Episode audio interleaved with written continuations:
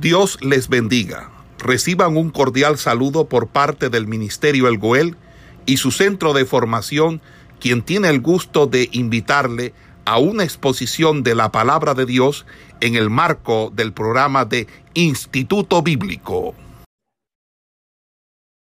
Vamos a empezar con la regla número 8 en el día de hoy. La regla número 8, como ustedes pueden ver en pantalla, lleva por título que la historia eclesiástica tiene importancia, pero no absoluta, en la interpretación de las escrituras. Eh, es decir, que lo más importante, lo más importante eh, para la interpretación de la Biblia es la misma Biblia, mucho más que la historia del cristianismo, es decir, más que la historia misma del, más que la historia misma que rodea los hechos bíblicos, estamos hablando del contexto histórico, más que el contexto que lo rodea, lo más importante es la Biblia misma. Recuerde que muchos de los, de los textos apócrifos, imagino que ya todos saben que son, lo que son los textos apócrifos o los deuterocanónicos, aquellos que no son, no fueron incluidos dentro de la Biblia, porque no fue comprobado fueron libros inspirados por Dios.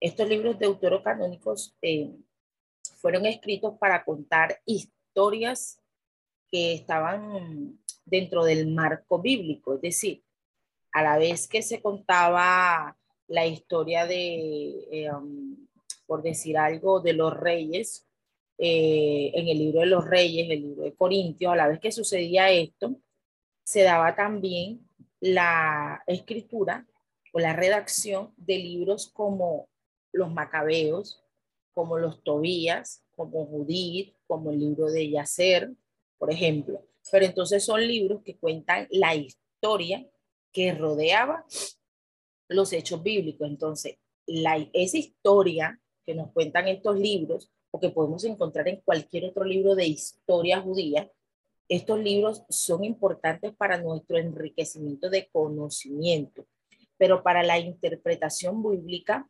el único libro que tiene veracidad e importancia son las Sagradas Escrituras, porque es el único libro que fue inspirado por Dios y que tiene el poder para la transformación del ser humano, y eso lo habíamos hablado en clases anteriores. Entonces, como la, como la regla del día de hoy nos va a decir que si es importante la historia de la eclesiástica, es decir, la historia de la Biblia, sí tiene importancia la historia de los contextos alrededor de la Biblia, la historia extrabíblica que, se, que habla de los acontecimientos bíblicos sí tiene importancia, pero no absoluta al momento de interpretar las escrituras. ¿ya? Entonces, eh, teniendo en cuenta eso, vamos a mirar, por ejemplo, la cita bíblica de Juan 1.1 y esta cita bíblica nos va a decir, nos va a decir algo que tiene que ver con el punto que está aquí. Dice, cuando se produce desacuerdo entre la razón, la tradición y la autoridad de la escritura, siempre pesará y será más importante la autoridad de las escrituras. ¿Qué quiere decir esto?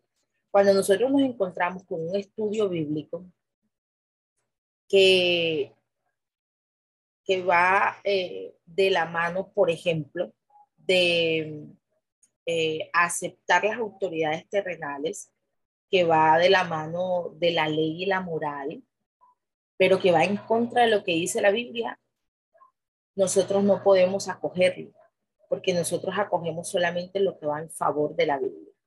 Cuando Daniel eh, estaba en Babilonia y dice la Biblia que él oraba tres veces al día. Y dice la Biblia que no hallaba en él tacha alguna, que no hallaba en él falla alguna. Él cumplía la ley, él cumplía las ordenanzas, él cumplía, eh, y estoy hablando de las leyes gubernamentales que lo rodeaban en, ese, en esa tierra en la que él se encontraba viviendo. Habían leyes humanas humanitarias, morales, de convivencia, y él se acogía a todas estas leyes que estaban en, ese, en, ese, en esa región. Y él no cometía ninguna falta. Cuando se levantaron contra él, algunos de sus colegas que estaban allí en el gobierno con él, y se ensañó su corazón en contra de ellos, dijeron una frase que siempre ha quedado marcada, y es que dicen que no hallaban en él ocasión para hablar al rey en contra de él. Entonces, como no hallaban ocasión en contra de Daniel, lo que ellos hicieron fue buscar o crear una ley que fuera en contra, en contra de su Dios. Entonces, fíjese algo. Analizaron a Daniel con las leyes naturales, con las leyes gubernamentales y él las cumplió todas. Pero cuando presentaron, cuando quisieron hacerlo caer, tuvieron que inventarse unas leyes que fueran en contra de las leyes de su Dios para poder hallar en él falta. Entonces, ¿qué vemos en Daniel? ¿Qué vemos en Daniel? Vemos en Daniel un hombre que cuando hubo normas que no alteraban la ordenanza de Dios, él las acogió. Pero cuando colocaron leyes que iban en contra de su Dios, prefirió morir. Él conocía la sentencia de aquel que orara, porque la, la orden fue, y usted la conoce, usted conoce esa historia y tal vez la conoce mucho mejor que yo. Usted conoce la historia de que aquel, aquel que orara a un Dios distinto, entonces será echado en el foso de los leones. Y este hombre cuenta la Biblia que siguió orando como era de costumbre tres veces al día. Él no dejó a Dios ni siquiera cuando la ley que estaba nueva decía que él moriría. Fue la primera vez que Daniel no se sometió a una ordenanza gubernamental. No, no lo hizo porque iba en contra de la ley de Dios. Tenía que dejar de clamar a Dios para clamar a un ídolo. Jamás Daniel lo haría. Por eso prefirió la muerte. Entonces, en Daniel vemos el ejemplo de esta regla. Porque eh, hubo un desacuerdo entre la razón, es decir, lo que era razonable para los gobernantes de esa época, una, una, entre, una, un desacuerdo entre la tradición y la autoridad de las escrituras. había un desacuerdo en ese momento. Adorar a un Dios diferente a Dios, a Jehová Dios, o no. O sea, había un desacuerdo. ¿Qué hago? ¿Será que para proteger mi vida obedezco a la ordenanza que me están dando? ¿O será que para cumplir con lo que Dios me ha ordenado, desobedezco las ordenanzas que me está dando este gobierno? Entonces, al encontrarse él en esa situación, nosotros sabemos cuál fue la decisión que él tomó, prefirió lo de Dios y lo colocamos como un ejemplo precisamente por eso, porque siempre debe pesar y ser más importante la autoridad de las escrituras la autoridad de Dios, su palabra y sus ordenanzas y deben ser mucho más importantes que cualquier otra cosa sobre la existencia de este mundo. Hoy en día nosotros nos encontramos eh, en la misma situación que está Daniel. A nosotros se nos, eh, la, la constitución política dice que el que roba va preso. Nosotros no robamos. A un verdadero cristiano jamás lo van a meter preso por haber robado la Biblia, eh, las leyes eh, naturales prohíben el exceso de alcohol. A nosotros jamás nos castigará por consumir alcohol. Las leyes naturales prohíben el expendio y el uso de drogas. A nosotros jamás nos van a tener que colocar una multa por esto. Hay leyes de, para conducir un auto del exceso de velocidad, volarse los semáforos, cuando alguien comete un, tiene un accidente o atropella a una persona, volarse es una falta grave, tiene que responder. Nosotros los cristianos nunca alteraremos todas estas leyes. Sí, en cuanto a este hecho, jamás encontrarán contra nosotros una falla alguna. Por eso, hoy eh, el gobierno ha levantado leyes que van en contra de nuestro Dios. Entonces, se han inventado leyes nuevas y por eso les digo que estamos en la época de, de Daniel y estamos como Daniel en este momento, porque ahora crearon el tema de que se puede casar a un homosexual. Nosotros jamás casaremos un homosexual y cerrarán nuestras iglesias porque no casaremos homosexuales. Se dice que nosotros no debemos predicar en contra del homosexualismo y a nosotros nos dañarán los bafles en las calles, pero al pecado lo seguiremos llamando pecado. Y ellos dirán que somos eh, homofóbicos, como nos quieran llamar, pero la palabra de Dios nos enseña que al hombre hay que mostrarle su pecado para que el Espíritu Santo pueda redarguirlo y llevarlo al arrepentimiento. Y precisamente por el amor a las almas le decimos, está mal, te vas a condenar. Tiene que haber una transformación en ti, porque en honor a esa verdad por la que Jesucristo murió, nosotros hoy seguimos predicando. Entonces, hoy se levantan estas normas en contra de la ley de nuestro Dios para entonces así encontrar tacha en nuestra vida y tener algo por lo cual cerrarnos las iglesias, impedirnos que hagamos campañas, prohibirnos salir a las calles porque estamos alterando el orden público y el derecho de los demás. Entonces ahora establecieron unas leyes nuevas para que pudieran encontrar tacha en nosotros, porque sabían que jamás iríamos a tirar piedras a otras personas, que jamás estaríamos como aquellas personas que consumen drogas que cuando llueven salen a hacer disturbios o cuando hay este, marchas terminan destruyendo los centros comerciales y robándose los alimentos, saben que jamás encontrarían a los cristianos evangélicos en estas acciones, entonces buscaron normas que fueran en contra de la ley de nuestro Dios. Entonces, esta regla nos va a decir que nosotros lo más importante es la interpretación de la escritura es lo que la Biblia dice mucho más que la, la historia contada alrededor. Y nos dice también que siempre que nosotros encontremos un desacuerdo entre la tradición o la razón y la autoridad de las escrituras, para nosotros siempre tiene que ser más importante la autoridad de la escritura. Y colocamos como ejemplo a Daniel, quien nos dijo claramente que la autoridad de la escritura o la palabra de Dios, las ordenanzas de Dios, era más importante incluso que las ordenanzas de los gobiernos, aun cuando eso representara su propia muerte. Y vamos a estar mirando otro ejemplo bajo el, ítem. La iglesia no determina, mm, no, vamos a mirar Juan 1.1 como ejemplo a lo que acabamos de mencionar de el desacuerdo entre la tradición y la autoridad de las escrituras. Sí, perdón, San Juan 1.1 dice de la siguiente manera. En el principio era el verbo y el verbo era Dios y el verbo era con Dios. Dice la Biblia que el verbo fue hecho carne, el versículo número 14, y dice que habitó entre nosotros. Que habitó entre nosotros, pero hay muchas doctrinas distintas que hablan o presentan este pasaje de una manera diferente cuando hablan de esta misma deidad de Jesucristo. Dicen que, aunque la realidad es que Él eh, ha existido eternamente con el Padre, Jesús ha existido eternamente con el Padre, y dice también que Él es Dios, pero, pero hay que dejar claro que nunca hubo un momento en que Jesucristo dejara de ser Dios. quiero que esto de pronto no sea confuso, porque es uno de los de las doctrinas más controversiales dentro de la Trinidad. Jesucristo siempre fue Dios, incluso cuando encarnó en María, Él nunca dejó de ser Dios, es decir, Él siempre tuvo los atributos divinos de ser Dios.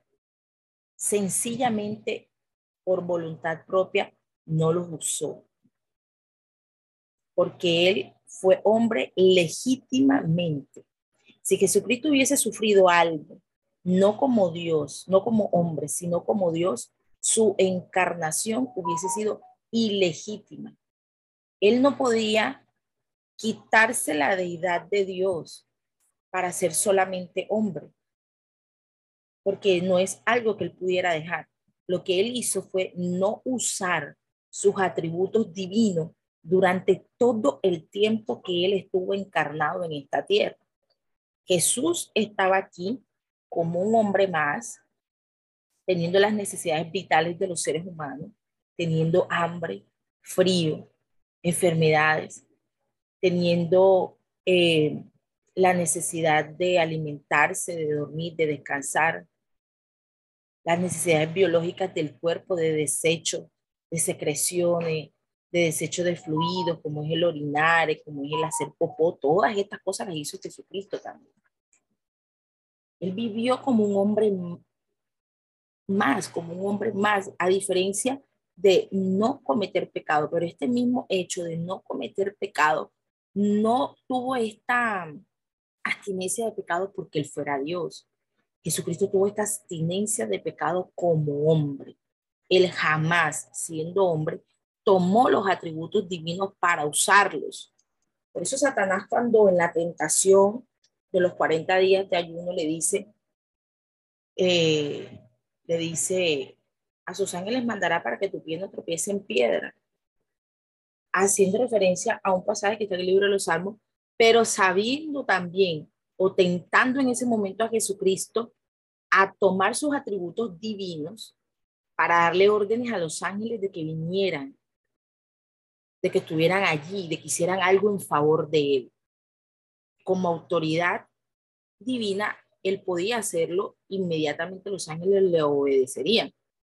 Todo estaría sujeto a él, pero ninguna de las cosas que hizo Cristo las hizo tomando los atributos divinos. Estaban en él, estaban en su vida, pero no los usó, porque su encarnación y su vida como ser humano tenía que ser legítima para que él pudiera vencer. Entonces, hago claridad en este asunto porque este tema ha sido utilizado en muchas ocasiones,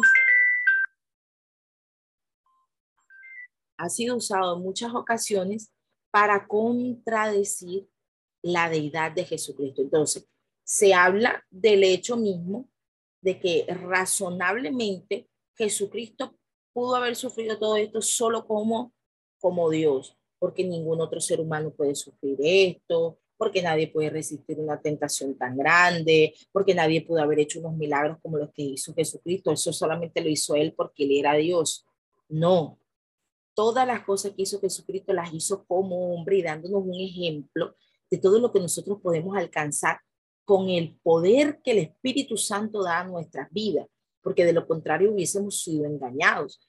Es como cuando eh, eh, usted hoy en día ve las propagandas y ve que, que le están presentando tremenda hamburguesa, una salchipapa hermosa, grande, un queso eh, derretido, así bien provocativo, pero a la hora de usted pedir hacer su pedido y recibir su domicilio, eso va completamente distinto.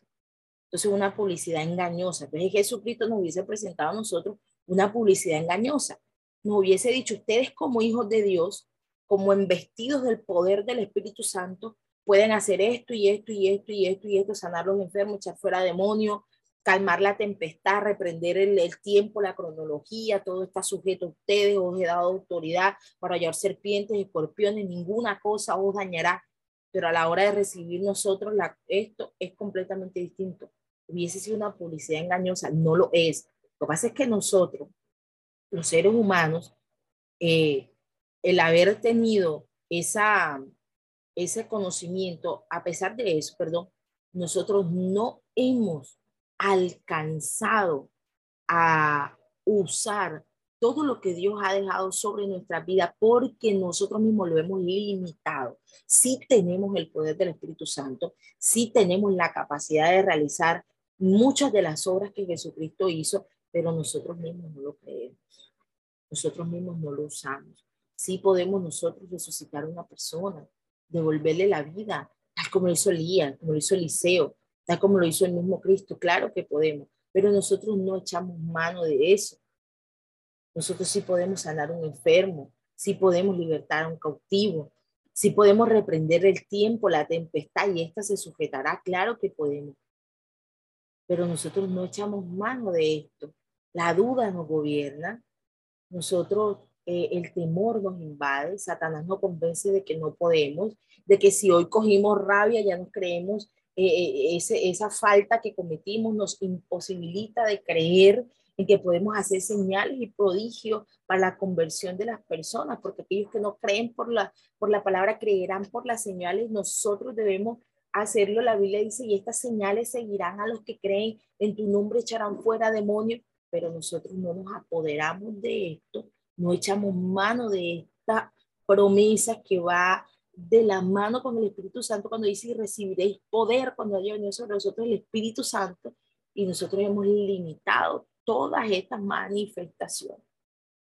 Tenemos los dones del Espíritu Santo que nos da discernimiento, que podemos saber si quien llegó al culto es un brujo, un satánico, que vino a probar poder, que vino a hacer algo en contra de alguien que está haciéndole brujería, al que está predicando para confundirlo, para enredarlo. Y nosotros no, no, no echamos mano del discernimiento para saber si una persona está fingiendo una liberación, para saber si una persona está danzando en la carne está, o está danzando para intentar disimular la, la, eh, la, eh, la manifestación demoníaca que está teniendo, si hay unas lenguas que, es, que son de Dios o es un demonio que está tratando de burlar la situación, no echamos mano del discernimiento.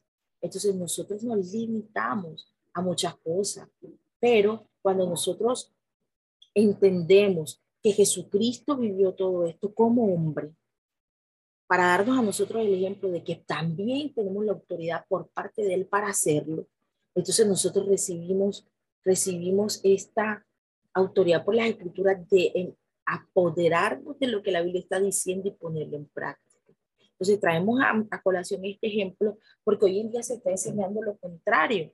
Hoy en día se está diciendo que Cristo no vivió todo esto como, como hombre, sino como Dios, y eso impide que nosotros entendamos que sí podemos vivirlo, que sí es una palabra que nosotros podemos darle eh, este, aplicación en nuestras propias vidas, porque Jesucristo vino como hombre legítimo para mostrarnos lo que a pesar de tener un cuerpo pecaminoso, a pesar de tener una carne débil, nosotros sí podemos sujetarle al Espíritu y sí podemos hacer todas estas cosas que él hizo.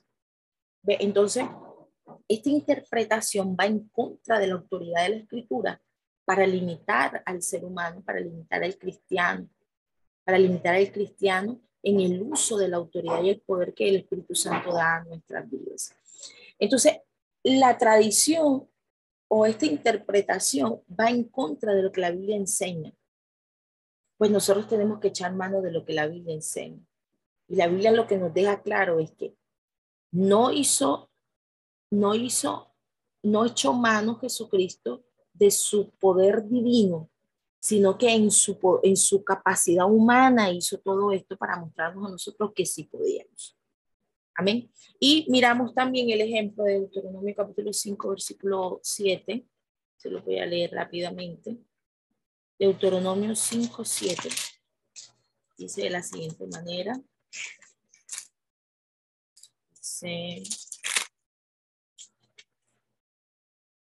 No tendréis dioses ajenos delante de mí. No tendréis dioses ajenos delante de mí. Entonces, eh, el punto número dos dice allí, la iglesia no determina lo que la enseña la Biblia, sino que la Biblia determina, es determinada. La Biblia determina lo que la iglesia enseña. Hay un micrófono abierto. Listo. En este punto número dos, vamos a mirar que la iglesia, es decir, la iglesia en términos generales, iglesia católica, adventista, protestante, presbiteriana, trinitaria, unitaria, debe ser regida por lo que la Biblia enseña, no a lo contrario. Entonces las personas han tomado su su iglesia, entonces han, hecho lo contrario, han dicho, bueno, la Biblia tiene que decir esto para que se ajuste a lo que mi iglesia va a enseñar. Y es por eso que vemos hoy la iglesia católica diciendo, tomando la imagen de alguien que ellos consideran que es María, que es San Pablo, que es San Pedro, San Judas Tadeo, San no sé qué, María Teresa Calcuta, tomando a la a Guadalupe, a María del Carmen y hacen unas estatuas y hacen que sus feligreses adoren estas imágenes. Y entonces dicen que deben adorarlas a ellas. Ellos están determinando que la Biblia dice eso para poder justificar lo que ellos enseñan en sus iglesias. Pero un ítem dentro de esta regla nos va a decir que la Biblia no la iglesia no es la que le va a decir a la Biblia lo que tiene que enseñar, sino que la Biblia es la que le va a decir a la iglesia lo que ella tiene que enseñar. Entonces la Biblia dice, no, Deuteronomio 5.7, no tendrá dioses ajenos delante de mí. Eso es lo que enseña la Biblia. Pero la iglesia está diciendo, la Biblia dice que nosotros podemos adorar imágenes y dioses y ha determinado lo que la Biblia tiene que decir para que se ajuste a sus enseñanzas cuando la Biblia lo que dice es lo contrario. Entonces, las interpretaciones de la iglesia mm, solo van a tener autoridad cuando ésta armonice con las enseñanzas de las escrituras. La iglesia católica ha perdido y no tiene autoridad en sus enseñanzas, no porque ella lleve el título de iglesia católica, apostólica romana, la Iglesia Católica no tiene autoridad en sus enseñanzas porque va en contra de lo que dice las escrituras. Y todas las doctrinas y todas las iglesias perderán autoridad o no tienen autoridad si sus enseñanzas van en contra de lo que dice las escrituras. Cuando nosotros analizamos la doctrina de los testigos de Jehová, la doctrina, esta doctrina de ellos no tiene autoridad porque ellos niegan la eficacia y el poder del Espíritu Santo y colocan al Espíritu Santo como, como un rayo, como una radioactividad, como una fuerza activa, como un corrientazo que usted siente en algún momento y ya. No utilizan al Espíritu Santo, ni lo presentan, ni lo visualizan como lo que realmente es. Aquel que Jesucristo dijo, y yo, cuando yo me vaya, no dejaré huérfanos. Os enviaré al consolador, al Espíritu Santo, y Él los guiará a toda verdad. Ellos no ven al Espíritu Santo como aquel que los consuela, como aquel que los cobija como un padre al hijo. Ellos no ven al Espíritu Santo como aquel que les enseña y les manifiesta, eso está limpio, como aquel que les enseña el, y les guía a entender las escrituras y les muestra la verdad y los guía por el camino de la verdad. Ellos no ven, no visualizan al Espíritu Santo de esta manera. Por eso Todas sus enseñanzas son huecas, vacías. No hay transformación. No hay un, poder transformador. El que llega ahí como adúltero sigue adúltero. Y como lo descubran adulterando, lo echan de su iglesia. El que es alcohólico sigue alcohólico. Y ellos, para que la gente no se le vaya por el consumo de alcohol, le permiten tomarse unas cuantas cervecitas porque no consideran pecado el consumir una o dos o tres o cuatro o cinco o seis sino que el problema es emborracharse. Entonces ellos les ha tocado aceptar ciertos pecados para que los feligreses no se vayan. Y colocan unas apreturas del cuerpo, unas cargas que ni ellos mismos pueden sobrellevar, como es el hecho de prohibir la transfusión de sangre. Muchos de ellos han tenido que abandonar su fe cuando se ven sumergidos en enfermedades donde necesitan, donde necesitan que les coloquen una o dos pintas de sangre para poder sobrevivir. Entonces ellos mismos no soportan sus propias normas y sus propias leyes y les ha tocado dejarlas tiradas para poder mantener, mantenerse con vida o, sanos. Entonces, toda su enseñanza va en contra de lo que la misma escritura dice. Y todas las enseñanzas que van en contra de las escrituras no tienen autoridad. Y hablaríamos aquí de un sinnúmero de enseñanzas de un sinnúmero de, de, de, doctrinas que carecen de autoridad por el simple hecho de ir en contra de lo que la palabra de Dios dice. El libro de...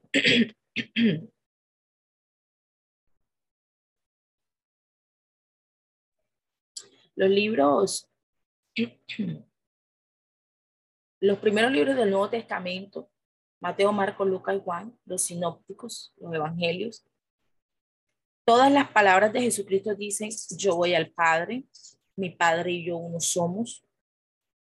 Yo no estoy aquí por mi propia cuenta, dice Jesucristo, ni hablo lo que yo quiero hablar, yo hablo lo que el Padre me pide que hable, lo que me dice que las obras que vi hacer a mi Padre son las que yo hago aquí. Y Jesucristo es el primero y el único en toda la Biblia que dice que Él es el Hijo de Dios. Sin embargo, nosotros vemos doctrinas como la, la unitaria, que dicen que Jesús es Dios. y para ellos Jesús es el único, para ellos Jesús es el importante y para ellos Jesús es el todo, pero ignoran precisamente las mismas palabras de Jesús. Si para ellos Jesús fuera todo, y si ellos consideraran que lo único verdaderamente importante fuera Jesús y tomaran a verdad las palabras del mismo Jesús, ellos fueran más trinitarios que nosotros. Porque el primero y el único que habla de la Trinidad y la presenta de una manera tan clara en las escrituras es Jesucristo. Nadie más dice Jesús es el Hijo de Dios. Jesús es el primero. Y a partir de ahí es que nosotros sabemos que Jesús es el Hijo de Dios porque Él, que es el Hijo de Dios, fue el que vino y dijo, yo soy el Hijo de Dios. Entonces, como la doctrina unitaria, considerando que para ellos el único importante es Jesús, no toman en cuenta ni siquiera las mismas palabras de Jesús? Su doctrina no tiene autoridad porque va en contra de lo que la palabra de Dios enseña. Por eso digo, si realmente lo importante fuera Jesús, deberían tomar como importante las palabras de Jesús. Y eso encaminaría su doctrina y su fe a lo correcto. Y dicho eso, vamos a mirar rápidamente la regla número 9, que dice que las promesas de Dios a través de la Biblia están a disposición del Espíritu Santo para los creyentes de todos los tiempos. Miramos tres puntos. El primero dice las promesas de Dios que descubrimos en la Biblia son un medio para la revelación de la voluntad de Dios a los hombres. Segundo punto, es necesario interpretar bien las promesas antes de hacerlas nuestras. Y tercer punto, cada promesa es recibida por medio de la fe y de la obediencia. Segunda de Pedro 1, versículo 3 y 4. Segunda de Pedro, se me perdió Pedro. 1, 3 y 4 dice de la siguiente manera. Se me Segunda de Pedro. 3 y 4 dice. Como todas las cosas que pertenecen a la vida y a la piedad nos han sido dadas por el divino poder mediante el conocimiento de aquel que nos llamó por su gloria y excelencia, por medio de las cuales nos ha dado preciosas y grandísimas promesas para que ellas, para que por ellas llegaseis a ser partícipes de la naturaleza divina, habiendo huido de la corrupción que hay en el mundo a causa de la concupiscencia. Esta regla, va a hablarnos de las promesas, tiene tres ítems importantes que nosotros debemos tener en cuenta. Pero yo quiero que usted lea solito o me acompañe a leer esta regla y léala con el entendimiento. Esta regla dice, las promesas de Dios a través de la Biblia están a disposición de quién? Del Espíritu Santo. Están a disposición del Espíritu Santo para los creyentes de todos los tiempos. Repito, las promesas de Dios a través de la Biblia están a disposición del Espíritu Santo para los creyentes de todos los tiempos. Entonces, vemos que esta regla nos va a enseñar que las promesas están allí, pero las promesas están a disposición del Espíritu Santo y este a su vez las va a proyectar o nos las va a dar a cumplir a nosotros. ¿Sí? Entonces hay una cadena. Él, Dios al Espíritu Santo y el Espíritu Santo a los creyentes. Entonces, las promesas de Dios están en la escritura. Todas las promesas que Dios ha hecho para los creyentes, nosotros las vamos a encontrar en la Biblia. ¿Sí? Están allí. Y muchas de esas nosotros las vamos a recibir por medio de revelación. Y dicho revelación, pues va más allá del hecho de creer que nosotros vemos un manto que desciende del cielo y allí vemos algo. Más que eso, revelación es cuando usted está leyendo la Biblia y usted comprende algo que no había entendido antes, es una revelación. Cuando usted está meditando en una palabra y usted comprende un pasaje, eso es una revelación. No solamente hablamos de visiones, no solamente hablamos del hecho de haber soñado con algo, a través de lo cual también recibimos revelaciones, sino que hablamos del hecho mismo del, del estudio de la palabra. Y ojo, una de las revelaciones más eficaces son las que recibimos cuando estamos estudiando la palabra, porque los sueños, los sueños tienen tres vías. Los sueños pueden ser una revelación de Dios a los hombres, pero también puede ser un ataque del enemigo que quiere tergiversarlo a usted y llevarlo a comprender la Biblia de una manera distinta, pero también puede ser de los hombres, el deseo de su corazón. Hace algunos días una mujer hablaba conmigo y me decía que había tenido un sueño en el que ella veía a, su madre, no, sí, a su madre muerta, creo, a su padre muerto, a su esposo, y que ella lo veía en el cielo y que él le decía, él le decía que, que se había salvado, que estuviera tranquilo. Pero resulta que este, esta persona venía con esa angustia con esa preocupación. Señor, ¿será que que mi mamá se salvó. ¿Será que mi mamá se salvó? Era un varón que me estaba hablando de su mamá. ¿Será que mi mamá se salvó? Muéstrame, muéstrame. ¿Será que mi mamá se... Y tuvo este sueño. Este varón tenía esta angustia en su corazón. Ese sueño tiene un 70% de probabilidad que haya sido lo que él deseaba saber. Para él sentirse en paz y en tranquilidad, él necesitaba saber que su mamá había sido salva. Entonces su cuerpo natural lo llevó a soñar con lo que él deseaba. ¿Sí? Porque las revelaciones de Dios son algo tan poderoso que nosotros pocas veces la vemos obrando para situaciones personales. Revélame con quién me voy a casar. Revélame quién va a ser el esposo de mis hijas. Muéstrame, Dios mío, quién va a ser, cómo, cómo su físico, o sea, las revelaciones de Dios son algo en favor de la salvación, en favor de, de la de la construcción doctrinal de una iglesia, en favor de, de sacar a una persona de un error, más que en una decisión personal. Si bien el Espíritu Santo nos guía, porque hermano, el Espíritu Santo nos dice a nosotros incluso en qué momento cruzar la calle, cuando usted va a pasar la calle y hay peligro a su alrededor, el Espíritu Santo le va a avisar, espera un momento, todavía no. Y usted por sin darse cuenta, usted se frena, mira hacia la derecha, hace lo que está sintiendo dentro de su ser. El Espíritu Santo lo guía. Espera un momento, todavía no tomes esta decisión. Espera, tómate tu momento. Eh, ven, levántate a orar, algo está pasando. Y uno desconoce lo que en el mundo espiritual está sucediendo, pero el Espíritu Santo nos está advirtiendo. ¿sí? Si bien sabemos que el Espíritu Santo siempre nos va a dar estas guianzas, cuando hablamos de revelación, pues la revelación es algo mucho más complejo. ¿Sí? Entonces los sueños, Dios nos puede dar revelaciones a través de los sueños, pero también hay sueños que se dan porque es lo que nosotros deseamos mirar, escuchar, sentir, entender, es lo que deseamos que se nos diga. Entonces hay tres vías para, para, la, para la forma como Dios nos hable. Dios nos puede hablar a través de la palabra y esa es una de las más seguras.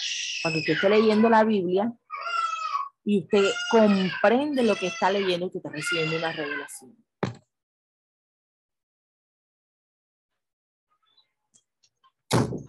También el otro punto nos dice que es necesario interpretar bien las promesas antes de hacerlas nuestras. Hay que tener claro que hay promesas directas para el pueblo de Israel y hay promesas que son para el pueblo gentil.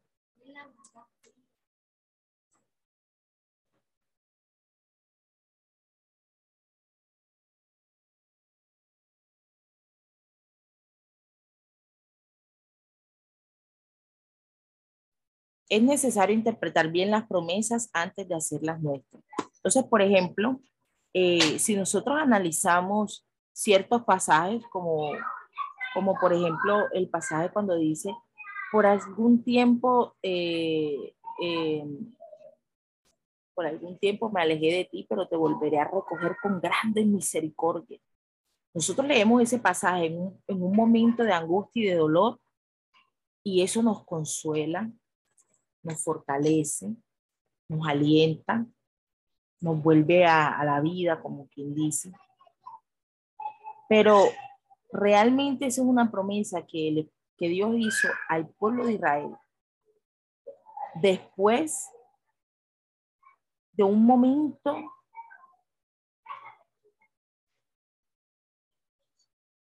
de aflicción, después de un momento de, de dolor, de sufrimiento, y que Dios le promete al pueblo, Isaías 54, 7 dice, por un breve momento te abandoné, pero te recogí con grandes misericordias.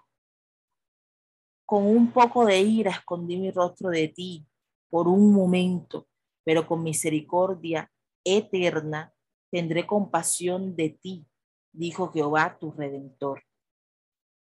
Esto es una palabra aliciente para todos nosotros que nos reconforta en un momento de dolor. Pero a la larga, esta promesa que está aquí enmarcada es para ese pueblo de Israel que por todos estos siglos ha provocado la ira de Dios y que Dios le ha vuelto su espalda y les ha permitido a ellos sufrir tanto por la dureza de su corazón, pero que al final de los tiempos, dice la Biblia, pero con misericordia eterna tendré compasión de ti, misericordia eterna. O sea, es un momento en el que ya al final de los tiempos Dios recogerá a su pueblo amado, Israel, y tendrá de él misericordia para siempre ya nunca más tendrán que ser castigados, porque ya ellos habrán entendido por su dolor todas las cosas. Entonces hay muchas promesas en el pueblo de Israel, en la, en la iglesia, en la Biblia, que no son todas para el pueblo gentil. Entonces nosotros tenemos que analizarlas muy bien. Y de hecho, hay promesas dentro de la Biblia que si las analizamos, pues no, no es que apliquen mucho para lo que nosotros estemos viviendo. Amén. Entonces, y finalizamos con el punto que dice que cada promesa debe ser recibida por fe y la obediencia. Por la fe, por vía de la fe y de la obediencia. Nosotros debemos creer, debemos recibirla con fe y obedecer las condiciones que trae, porque cada promesa trae una condición. Por ejemplo, cuando nosotros leemos el libro de, eh, um, el libro de, mm, se me olvidó el nombre del libro. Cuando nosotros leemos el libro de Malaquías, dice, Maldito sois con maldición, porque vosotros toda la nación me habéis robado. Traed los diezmos de la alfolía, alimento en mi casa. Probadme ahora esto, dice el Señor. Si no os abriré las bendiciones de los cielos y derramaré sobre, ah, derramaré sobre vosotros bendición hasta que sobreabunde. Reprenderéis por vosotros al devorador y no destruiré el fruto de su cementerio y todas las naciones os dirán bienaventurados. Esto es una promesa muy hermosa que nosotros al leerla, pues todos queremos que se cumpla en nuestra vida. Pero para que este cumplimiento se dé, nosotros debemos cumplir con una condición. Nosotros debemos entregarle a Dios los diezmos, las ofrendas, y darlo con un corazón dadivoso, y darlo con alegría, con gozo, no por necesidad, no darlo por, por interés, porque si yo doy voy a recibir, pues nosotros debemos cumplir unas condiciones antes de esperar que estas promesas se cumplan en nuestra vida. Entonces, por eso dice, por fe y por obediencia. Obediencia a las condiciones y obedecer a esas condiciones te da a ti la credibilidad de que recibirás el cumplimiento de estas promesas. ¿Sí? Entonces, estas promesas las recibiremos por medio de la fe y de la obediencia. Y dicho esto, finalizamos la clase del día de hoy. Se nos extendió un poco el tiempo. La idea era poder eh, dar tres, tres reglas, pero solo pudimos dar dos. Esperamos que este estudio haya sido de bendición para su vida y ministerio. A Dios sea la gloria. Este es el Ministerio El Goel, vidas transformadas para cumplir el propósito de Dios.